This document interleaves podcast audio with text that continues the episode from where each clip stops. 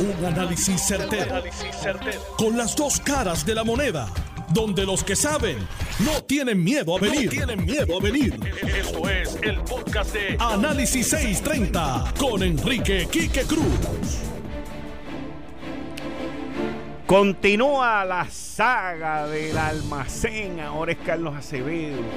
Y los populares y los independentistas están gozando.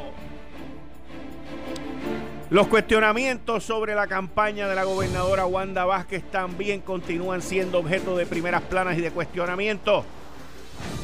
Carlos Acevedo, por otro lado, dice que fue degradado, señores, degradado ¿Ustedes se acuerdan que eso fue lo mismo que le pasó a Abner Gómez después del huracán María? Hay cierta. Hay cierta tendencia en estos gobiernos a sacar del medio a los que saben y meter a los que no saben. Huracán María, terremoto. Ayer estuve en esa zona recuperándose. Y nuestras oraciones y nuestras buenas energías siguen con todos ustedes. Pero yo me pregunto, y lo voy a analizar ahorita, ¿por qué hoy, a más de más de un mes, más de un mes casi, casi, casi, casi más de un mes. Es que Carlos Acevedo dice que lo degradaron. ¿Por qué no lo dijo cuando pasó lo que pasó? Esos son los cuestionamientos en el análisis que tenemos hoy. Presentan proyectos para auxiliar a 25 municipios. 25 municipios. Se les quedó Vieques y Culebra, brother. ¿Qué pasa? ¿Eh? Hace falta un hospital y una cárcel en Vieques. Una cárcel en Vieques. Ah, rayo. Wow, 25 municipios. Hmm. Oigan, a veces uno se pregunta, y esto lo vamos a hablar hoy, al gobierno le dieron 260 millones de dólares para gastar sin ningún tipo de reserva, sin ningún tipo de cuestionamiento en 30 días. Ahora para poder comenzar las clases, están pidiendo autorización para alquilar alquilar carpa y un montón de cosas para hacer los salones, alquilar, alquilar en lo que se reparan las escuelas. Y yo pregunto, yo pregunto, ¿por qué hay que alquilar y no comprar? El que alquila te cuesta como si fuera nuevo todos los meses y el que compra ahorra. ¿Por qué? No sé, yo me hago estas preguntas. Hoy es miércoles a las 5 y 30 de la tarde. Voy a estar aquí con Elizabeth Torres, nuestra nueva integrante aquí en Análisis 630. El licenciado Alfredo Casio, Ronnie Jarabo. Y a las 6 de la tarde va a estar aquí el presidente del Senado, Tomás Rivera Chats. Esto es Análisis 630 que acaba de comenzar. Son las 5 de la tarde en todo Puerto Rico. Puerto Rico. Hora de escuchar la evolución del análisis con el gabinete de expertos de mayor conocimiento en la radio puertorriqueña. Las fuentes más confiables. Fiscalización sin colores el Estado no puede pagar por la vagancia, el Estado no puede pagar por la ineficiencia, no puede pagar por la indecisión. Con las dos caras de la moneda, siempre en busca de soluciones.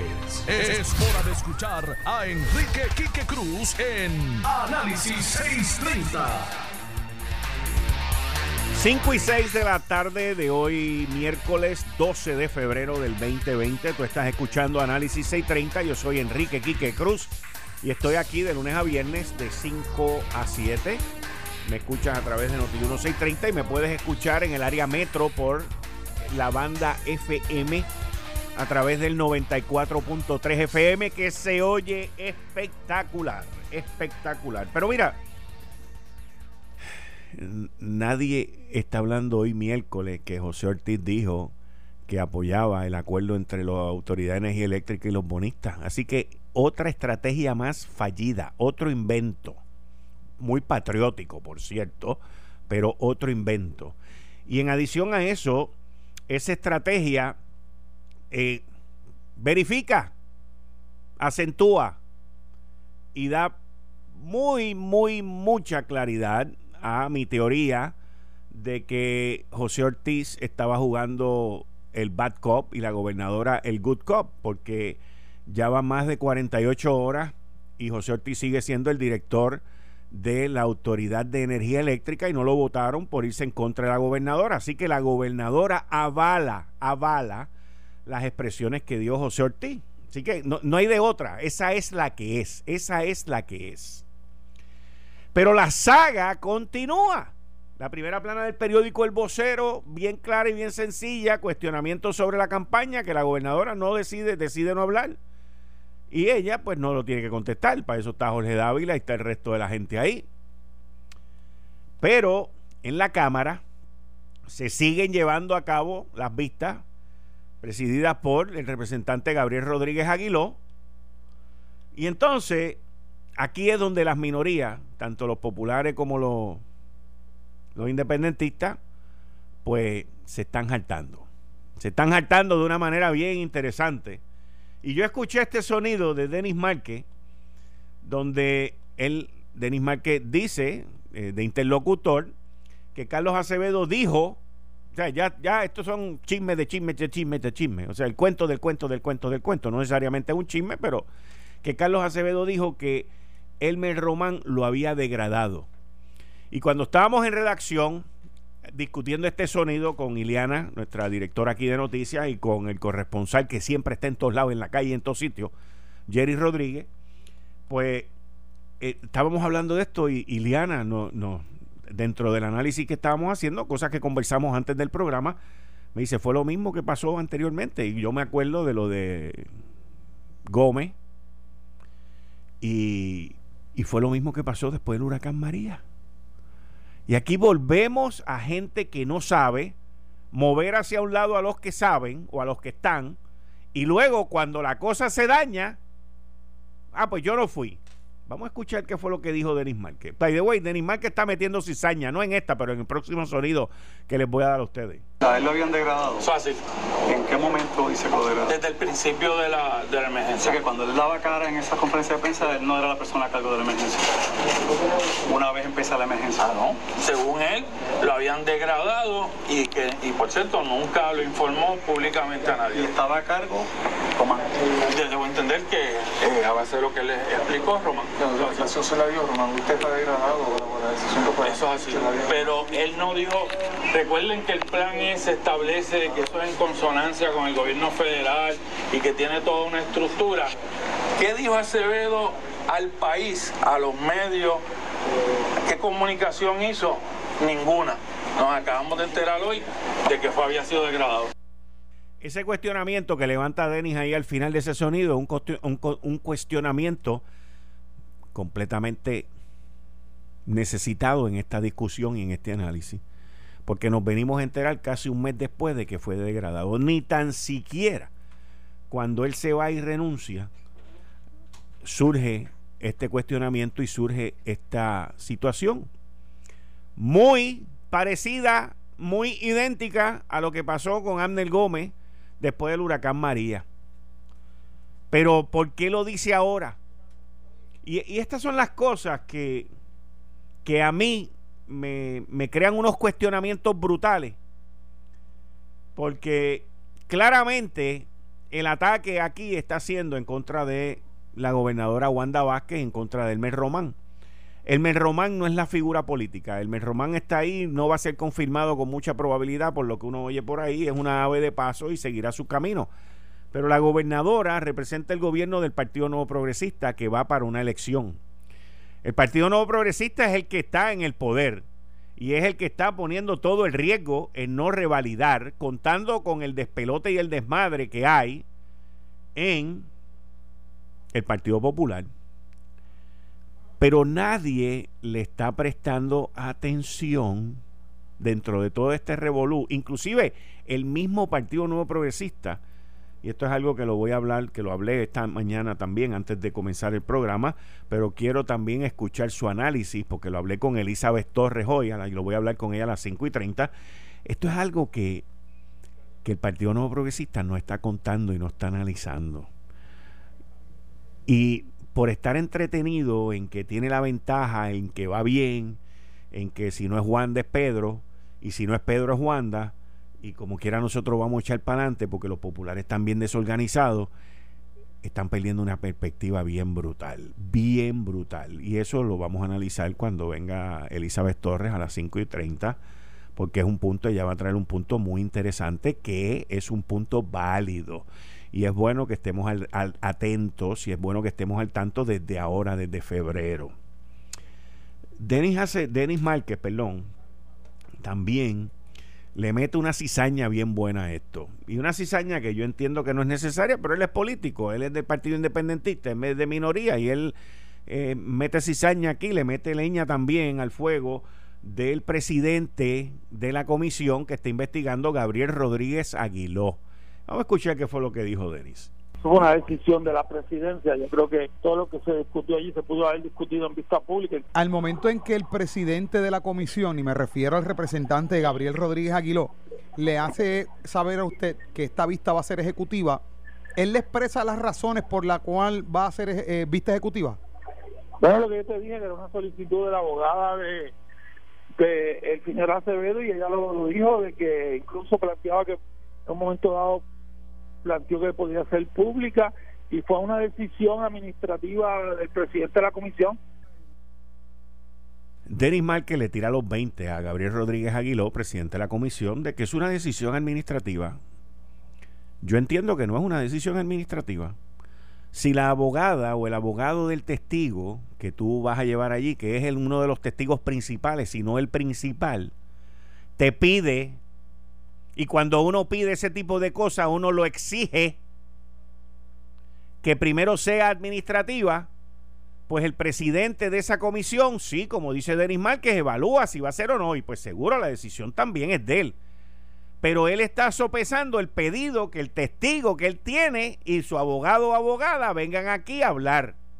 Así que el, tratar de tirarle los 20 completos a Gabriel Rodríguez Aguiló y decir de que lo que yo escuché allí lo pude haber escuchado en una vista pública, pues está estirando el chicle y como que no encaja. Porque lo que él oyó allí, pues fue después de, de, que se determinó que fuese vista ejecutiva. Y eso es como analizar un juego de fútbol, lo que se dice Monday Morning Quarterbacking, como analizar el juego de fútbol del domingo el lunes. Yo, si hubiese sido el presidente de la comisión, también le hubiese dado la vista ejecutiva. Ah, que dijo y no dijo, y que Mayra López Mulero no lo dejó decir lo que uno quería que dijese y esto y lo otro, pues esas son las oportunidades que se presentan y que en muchas ocasiones no se dan. Aquí lo que la Cámara y todo el mundo tiene que estar al tanto es que también parte de esta estrategia es un show mediático.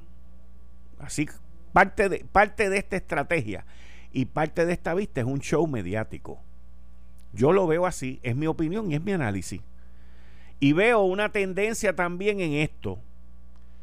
También en muchas ocasiones lo mismo pasó con la otra persona a quien Mayra López Mulero defiende, que es Raúl Maldonado. Mucho hulajú, mucho hulajú, y de momento pues no decían mucho tampoco. Y te dejaban con un suspenso y una cosa y una vaina. Y uno pues pues, ¿qué pasa? Pues, esa, esa es la que hay. Yo no puedo culpar a la abogada por eso y no puedo culpar al testigo por eso que sigue las instrucciones. Pues tú esperas que lo que te están diciendo que viene llegue. Pero si no llega, pues tú el riesgo te lo tomas. Pero aquí quien sigue perdiendo en todo esto es el Partido No Progresista. Fíjense que es bien interesante que a Carlos Acevedo lo destituyeron de su cargo estatal y que él está en todo su derecho y tiene todo su derecho de volver a su puesto de carrera en el municipio de San Juan. Sin embargo, no es noticia, no es escándalo, no es revolú, no hay ninguna alteración en ningún sitio y a nadie le importa un bledo que la alcaldesa de San Juan caprichosamente dijo, pues él no vuelve.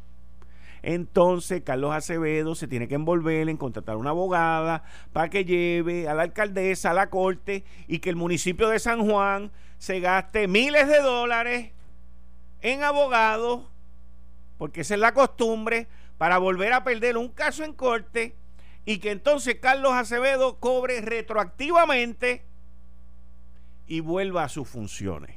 Pero eso no importa. Lo que importa es lo que está diciendo 30 días después. Y, esto, estas son las cosas que, que no encajan. Y es una pérdida de tiempo brutal. Pero, como dijo aquel gran filósofo en Ceiba durante la administración de Luis Fortuño, Sochi's Life por el 94.3 FM en tu radio. Bueno, continuando con los temas, se presenta hoy un proyecto, una movida de auxilio para 25 municipios. Los legisladores de todos los partidos y los no partidos se unen en esto. Y ahí tienen la primera plana del nuevo día. Y hay 20 ideas buenas. Hay muchas de ellas son ideas muy buenas. Yo entiendo que tratan de abarcar demasiados municipios que no les toca, pero los metieron ahí. Porque básicamente es una tercera parte de los municipios. Y si es meritorio o no, yo no lo puedo decir. Los legisladores tienen eso se supone que su responsabilidad va mucho más allá de mi opinión, obviamente, y mi análisis. Pero la primera pregunta que yo me hice cuando vi eso es ¿de dónde va a salir el dinero? La segunda pregunta que me hice fue ¿cuánto va a costar eso? Porque sin esas dos preguntas, sin una contestación a esas dos preguntas, la medida va a ser fallida y no va a llegar ni a primera base. Y esto es una buena primera plana, una buena entrevista para los que hablaron y después se queda en el olvido. Porque, pero aquí hay comerciantes, especialmente de los municipios afectados, que necesitan de esa medida. Ayer yo estuve en el área afectada, estuve en Guánica, y me llevé una sorpresa brutal cuando después del programa invité a tres amigos míos que estaban allí, eran cuatro, en fin, al final, y los invité y cenaron ellos allí, yo no, yo no tenía ganas de cenar, y, y entonces, eh, cuando me llega la cuenta, me sorprendió lo económico que fue, lo económico que fue, y que no tenía IBU. Y entonces me acordé que en esa área los alimentos procesados solamente pagan el 1%, el 1.5% del IVU municipal y uno se ahorra el 10% del IVU estatal o el 10.5. Y eso es una gran ventaja, señores. Y es una gran economía porque yo soy fiel creyente que tenemos y que pagamos el IBU más alto y más abusivo que existe donde sea. Porque si nuestras contribuciones sobre ingresos fueran más bajitas, pues yo no tengo problema. Allá en Europa hay sitios que uno paga un IVA de 18% y hay otros sitios que uno paga un IVA de 20%. Pero hay sitios donde una cosa compensa con la otra y las contribuciones son más bajitas y las corporativas también. En Estados Unidos es el mismo ejemplo en el continente de los 50 estados, que ahora el income tax federal es 21%, el de las corporaciones, y hay muchos estados que no cobran las contribuciones estatales. Pero eso se compensa por otro lado. Y esa zona de esos municipios afectados, que by the way tienen unos restaurantes muy buenos, pues no te cobran el IBU por un tiempito. Y esta medida, pues, como les dije, ¿cuánto cuesta y de dónde van a salir los chavos? La zona, y hay unos municipios que lo necesitan. Pero también por otro lado les digo, miren, El gobierno tuvo 260 millones de dólares para gastar en 30 días, no questions asked, sin pregunta, sin pregunta. Y ahí se pudieron haber hecho un montón de cosas. Un montón de cosas que no se hicieron. Mientras tanto, seguimos con la novelita de Carlos Acevedo, Elmer Román y el otro, y la campaña, y el video, y la vaina, y la gente esperando qué es lo que se va a hacer. Es triste, señores, es triste. Voy a una pausa y regreso inmediatamente con ustedes aquí en Análisis 630. Yo soy Enrique Quique Cruz y estoy aquí de lunes a viernes de 5 a 7. Regreso en breve. Eh, Estás escuchando el podcast de Noti1. Análisis 630 con Enrique Quique Cruz. Quiero de enviarle un saludo a la señora Anadelia. Yo sé que ella sabe quién es y me está escuchando ahora mismo. Anadelia de Guayama, el pueblo de donde es mi familia. Y ella y yo tenemos una manera nueva y distinta de comunicarnos. Ella me envía cartas que la recibí hoy y yo le contesto a ella a través de la radio y así nos comunicamos mutuamente. Y las, Ana, Anadelia eh, me escribe en su carta hoy una serie de situaciones con las cuales estoy muy de acuerdo. Eh, ¿Por qué esta situación con las escuelas? Hay muchas escuelas que funcionan y hay otras escuelas que no funcionan. Pero yo creo que lo que no quiere funcionar es el sistema. O sea, el, el- el sistema cuando se descarrila como que no quiere volver a entrar en sintonía. Y eso es lo que estamos viendo con las escuelas. Así que le doy las gracias a ella por todos los temas y toda su opinión. Son muy bien recibidas y siempre me siento con mucha calma y detenimiento a, leerla y a darle las gracias por, por esas cartas que me envía, que llegan, para que sepa que llegan. Eh, ya estamos aquí con Elizabeth Torres, Alfredo Casio y Ronnie Jarabo. A las seis va a estar con nosotros el presidente del Senado, también con nosotros aquí los miércoles, Tomás Rivera Chats. Bienvenidos todos. Gracias, buenas tardes y buenas tardes a todos los que nos escuchan. Buenas tardes, Quique. Buenas tardes a todos los oyentes de Análisis 630. Bienvenida Elizabeth otra vez, que está en su Gracias. segundo turno al bate aquí, porque el primero debutó en el Irán Bithorn. Exacto. y al querido amigo Alfredo Casio. Buenas tardes, Kike, a, y a tu amigo Ronnie. A Elizabeth, que bienvenida nuevamente, que Gracias. tuvimos el honor de compartir con ella el miércoles pasado allá en el Bithorn, durante la serie del Caribe. Eh, al vecino, a Jimmy, a todo el personal de la emisora que está en redacción trabajando duro para mañana sacar el noticiero de la mañana y obviamente a la gran audiencia que hace este programa, el número uno. Muchas gracias. No se lo olvide a nadie que este es el número uno, no es en otro lado, es aquí en Noti1.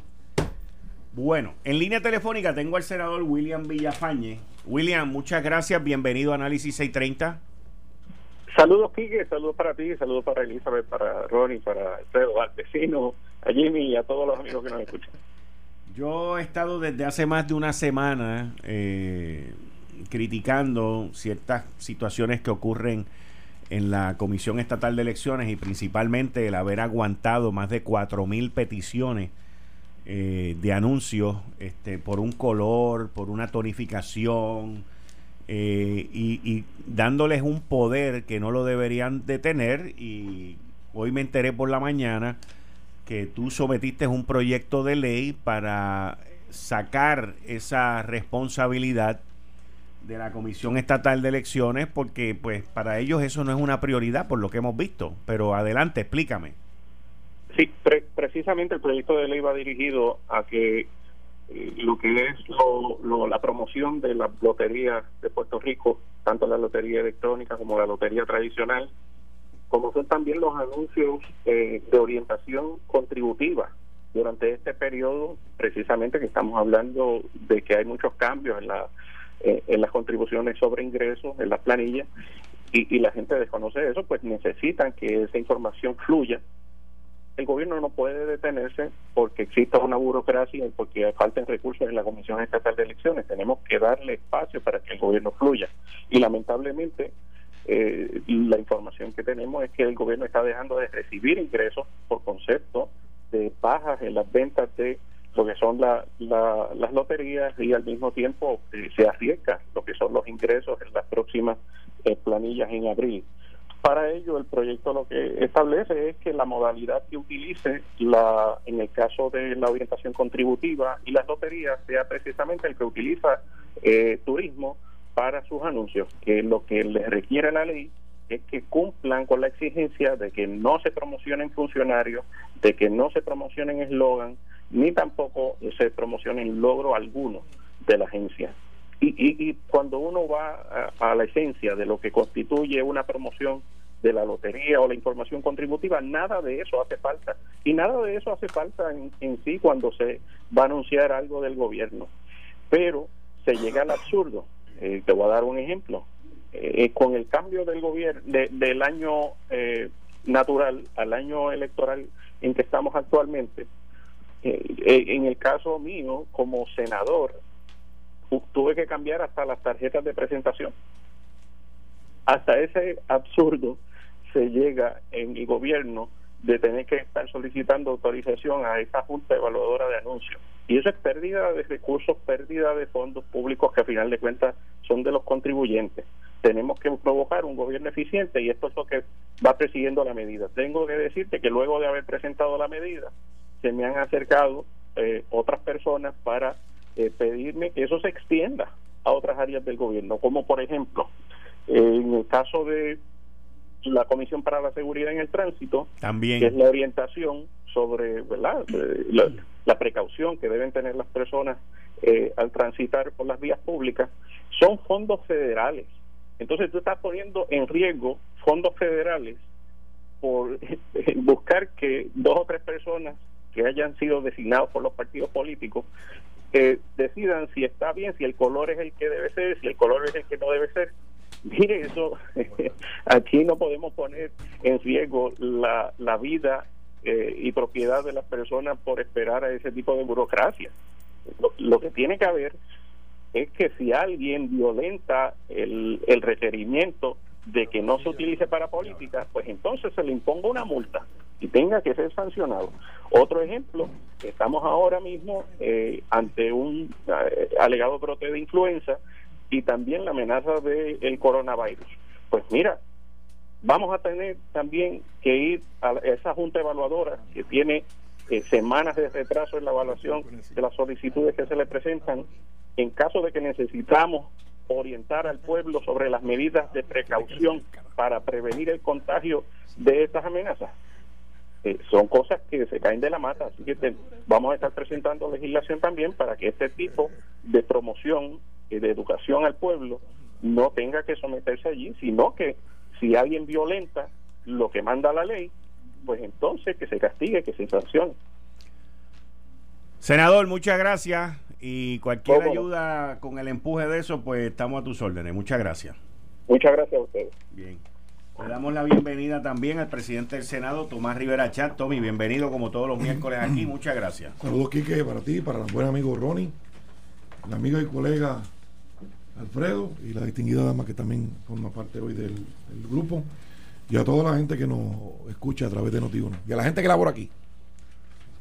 Tommy, estábamos hablando de la medida que presentó William. William que tiene que ver con, con el ataponamiento de fondos. eh, algunos de ellos inclusive no son públicos, son fondos privados que tienen, eh, que por- digo, fondos federales, como está hablando él con, sobre la seguridad contra el tránsito, que por esta cuestión de, del año electoral y todo eso, pues hay un comité en la Comisión Estatal de Elecciones que pues ellos también alegan que no tienen los recursos, que no tienen Sí, internet, y que junta, tienen una serie de una problemas. junta. Sí, lo que, como le quieran llamar, o sea, le podemos llamar este el Senado de la Comisión Estatal de Elecciones. Pero, o sea, son cosas que, que hay que arreglar. En la reforma contribu en la reforma Yo electoral. sé, yo es, también lo sé que tú lo incluiste en la reforma electoral. eh, y entonces, pues, hubo reparos, por ejemplo. El Partido Popular tuvo reparos con lo de los endosos. Y los compañeros de la mayoría de mi partido en la Cámara con lo de los endosos. Y ya conocen la historia de lo que ocurrió. Tuvieron reparos con la separación de las papeletas de, de la comisionada residente Y el gobernador, porque decían que era para ayudar a Jennifer, y no se trataba de eso. Eso, es un asunto que viene discutiéndose hace décadas. Ahora en el Partido Popular son los Ahora más- quisieran tenerla. En el Partido Popular la quieren separar más que en ningún otro sitio.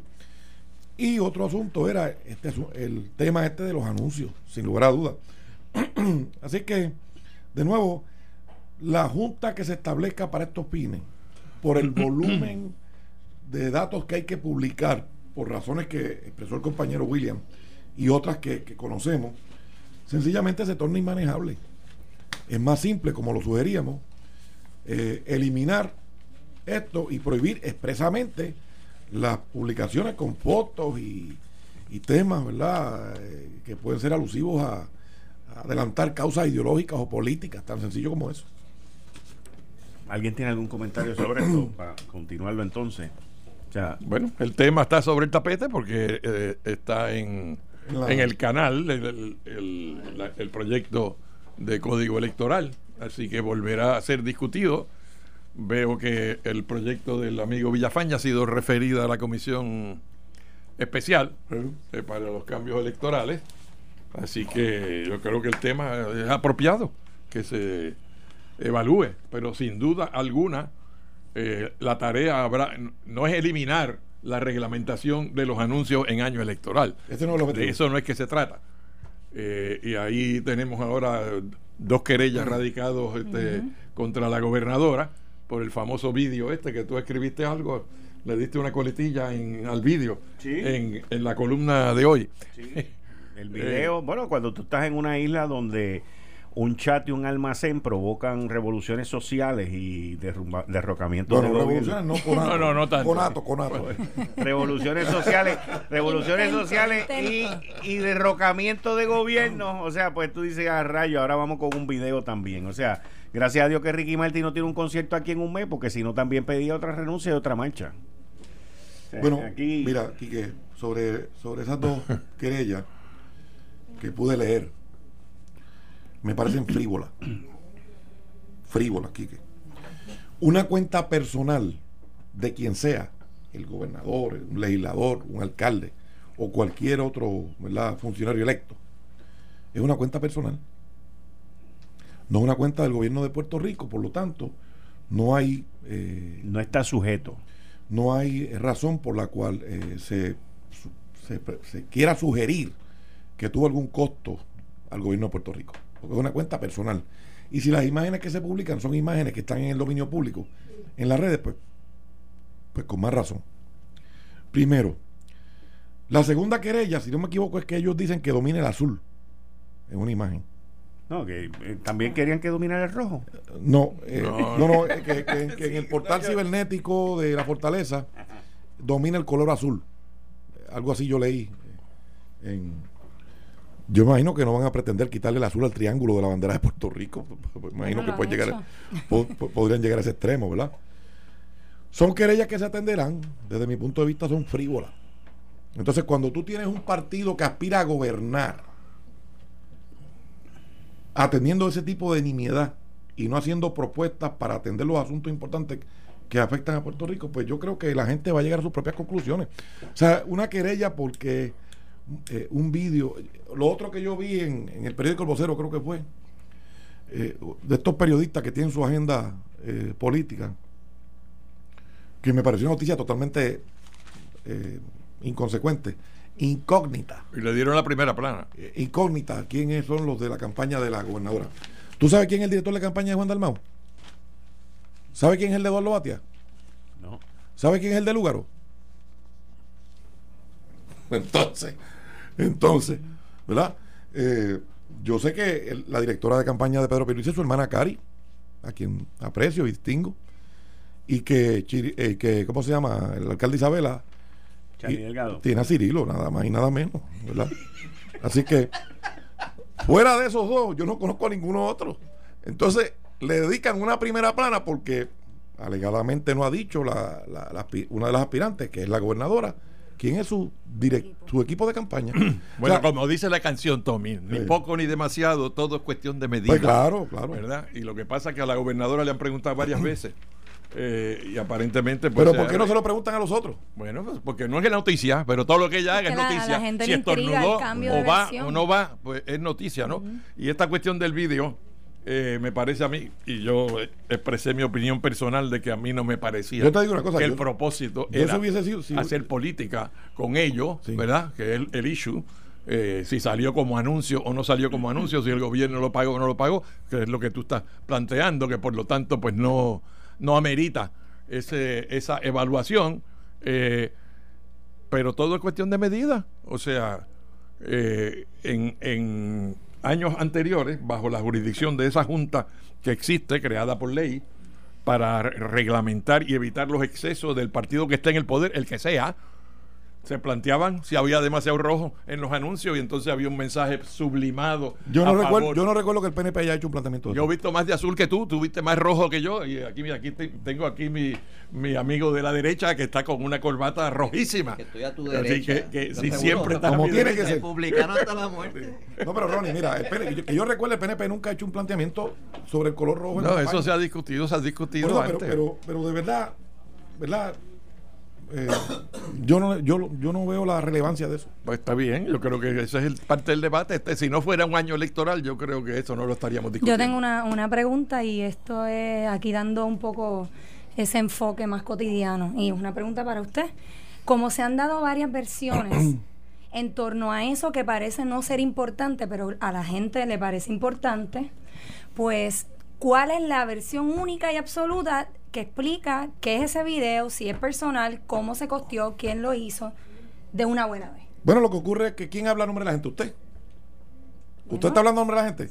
Usted puede tener su opinión. Usted puede tener su opinión y yo la mía. Porque aquí, ¿verdad? No podemos abrogarnos que somos el portavoz del pueblo, ¿verdad? Yo soy electo, usted no. Yo sí puedo hablar por la gente que me eligió. Así que lo que a la gente le importa o no le importa, pues es relativo de acuerdo de quien lo quiera analizar. Eso es lo primero. Lo segundo, eh, si en tres años la página tenía predominantemente el azul, eso cambia eh, algo en el pensamiento de la gente el último año. Yo creo que no. Fuera azul o fuera rojo, en la página de los municipios que sean rojos, o en la página de los legisladores que sean del Partido Popular. Así que de nuevo, abrogarse que yo hablo por el pueblo, como muchas veces hace la prensa, a mí no me parece correcto porque fíjate lo que les pasó a los últimos del conato de revolución. Hablaron de que iban allí y, que, y no sé cuánta gente fue. ¿Verdad? Y yo digo eso con el mayor respetos.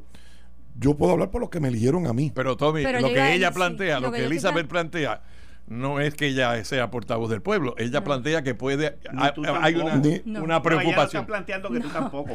No, no, no. No, no, no, no. No, No, no, no, no. Entiendo tu punto, pero ella Yo no voy a aclarar eso. lo que yo Pero dije, ella dijo que quiero- puede haber una preocupación en la gente Claro. porque uno habla en Ya- la calle. ya, eso es lo que yo, a eso es lo que yo me refiero. La Hay, hay gente que puede pensar, ¿verdad? De una manera, hay gente que puede pensar de otra. Pero decir que todo el pueblo de Puerto Rico piensa de una forma u otra, pues no. Nadie es, es a lo que yo me refiero, a lo que ella planteó. Así que, de nuevo, a mí me parece que las dos querellas son frívolas. Eh, a mí me parece que lo que deben hacer es examinar eh, con prontitud las alegaciones y, y adjudicar, ¿verdad? Adjudicar. Pero, de nuevo, si no conocen quiénes son los directores de otras campañas, ¿cuál es el Pero afán? saltaste al artículo del Sí. vocero. ¿Cuál es el afán? Sí, ¿Cuál es el pero- afán? Pero en el asunto del No, no. vídeo, que, que me parece la controversia más legítima, Pues estoy que se puede plantear estoy como diciendo, preocupación. eh, Estoy diciendo que si es una cuenta personal y es de fácil corroboración, ¿Quién grabó? que es una que ¿Qué es una, recursos se usaron para grabar que es una cuenta personal, nadie puede decir que se utilizó recursos del gobierno. Ok. Bueno, pues Nadie lo puede decir. Esa es una contestación. Yo tengo, yo tengo una cuenta personal y tengo una cuenta política. Y, y yo puedo publicar ahí lo que yo Claro, quiera. Y no claro. Claro, Por lo tanto, el que tenga una cuenta personal y quiera subir imágenes que ya están en el dominio público, puede hacerlo también. Y entonces no pueden eh, adjudicarle o imputarle eh, que está usando recursos del gobierno porque a alguien le parece. Son dos cosas muy distintas. Está bien, pero este es año electoral y todos tus amigos Sí. que están aspirando a la gobernación de todos los partidos le cayeron encima al vídeo porque entendían que se estaba aprovechando del dolor de esa gente eh, que sufrieron los pues embates entonces del, yo pregunto, del temblor pues para buscar simpatía. Eso es lo que está pasando. yo- Esa yo es la controversia. yo creo que se debe liquidar rápido también. Claro, Yo, yo pregunto, un alcalde o una alcaldesa que vaya y abrace a un damnificado, ¿está mal? Vamos a demonizar eso. Vamos a decir que ese alcalde, que esa alcaldesa está politiqueando. Vamos a decir que ese legislador que fue allí a llevar agua, suministro, está politiqueando. El Yo te contesto gobernador. que no. Pues entonces, si vamos a comenzar a demonizar cualquier imagen, pues vamos a decir también que otras figuras públicas que no son electas están pautándose. Va- vamos a poner la misma vara. Se están pautando para vender taquillas de conciertos, se están pautando para, para tener likes, se están pautando. O sea, si aquí la, la, la regla va a ser que si alguien se identifica con el dolor humano y sale una foto, está politiqueando, pues vamos a aplicarle eso a todas las figuras públicas. Esto fue el podcast de Notiuno. Análisis 630 con Enrique Quique Cruz. Dale play a tu podcast favorito a través de Apple Podcasts, Spotify, Google Podcasts, Stitcher y notiuno.com.